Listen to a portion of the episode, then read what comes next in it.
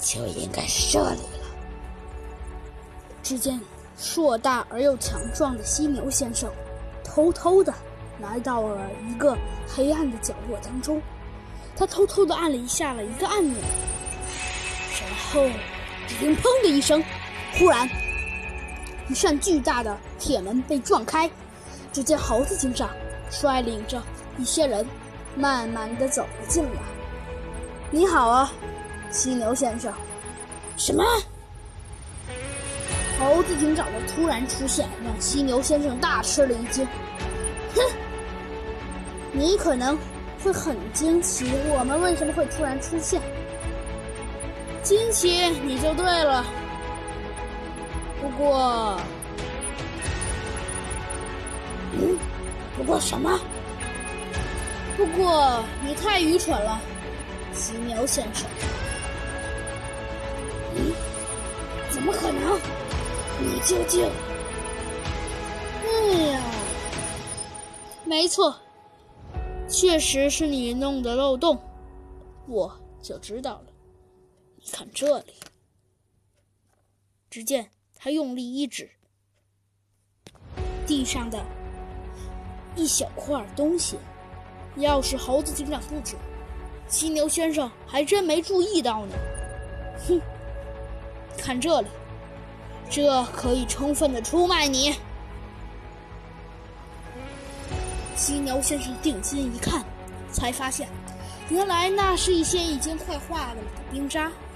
哼！尽管你来这里，我们目前的目的还不太清楚，但很快，到审问室之后，我们就会揭发你的。哼！你可能会很好奇，这些冰渣是什么？你应该是开车来的，对不对？啊这，这可真的把犀牛先生给拦住了。哼，你的确是开车来的。我们已经调查了你们家的线索，离这里非常远，差不多得有个十公里。就算你再强壮，你也不可能跑过来吧？哼，你可能会说，难不成汽车漏水了？哼，恭喜你，你答错了，犀牛先生，汽车没有漏水，而是你们汽车。应该是跑车吧？啊，这又一次，猴子警长猜中了犀牛先生的心理。哼，这就对了。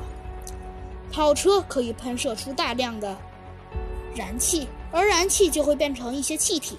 当然了，在冷空气的吹拂下，它就会变成冰。但是由于你来这里已经有个十几分钟了。而且，尽管你你们的是跑车，但是发动的气流也是有限的，所以导致一些冰已经快消散了。哼！但是我倒是很好奇，犀牛先生，竟然……猴子警长用手一指，一直通向远方，直到他们看不见的地方都留着冰。哼！难道你没有注意到吗，犀牛先生？这么一段长的路。你竟然都没有注意到，你们车后面漏了这个细节。我这，哼，你来这里的目的，还是回警察局跟我们交代吧。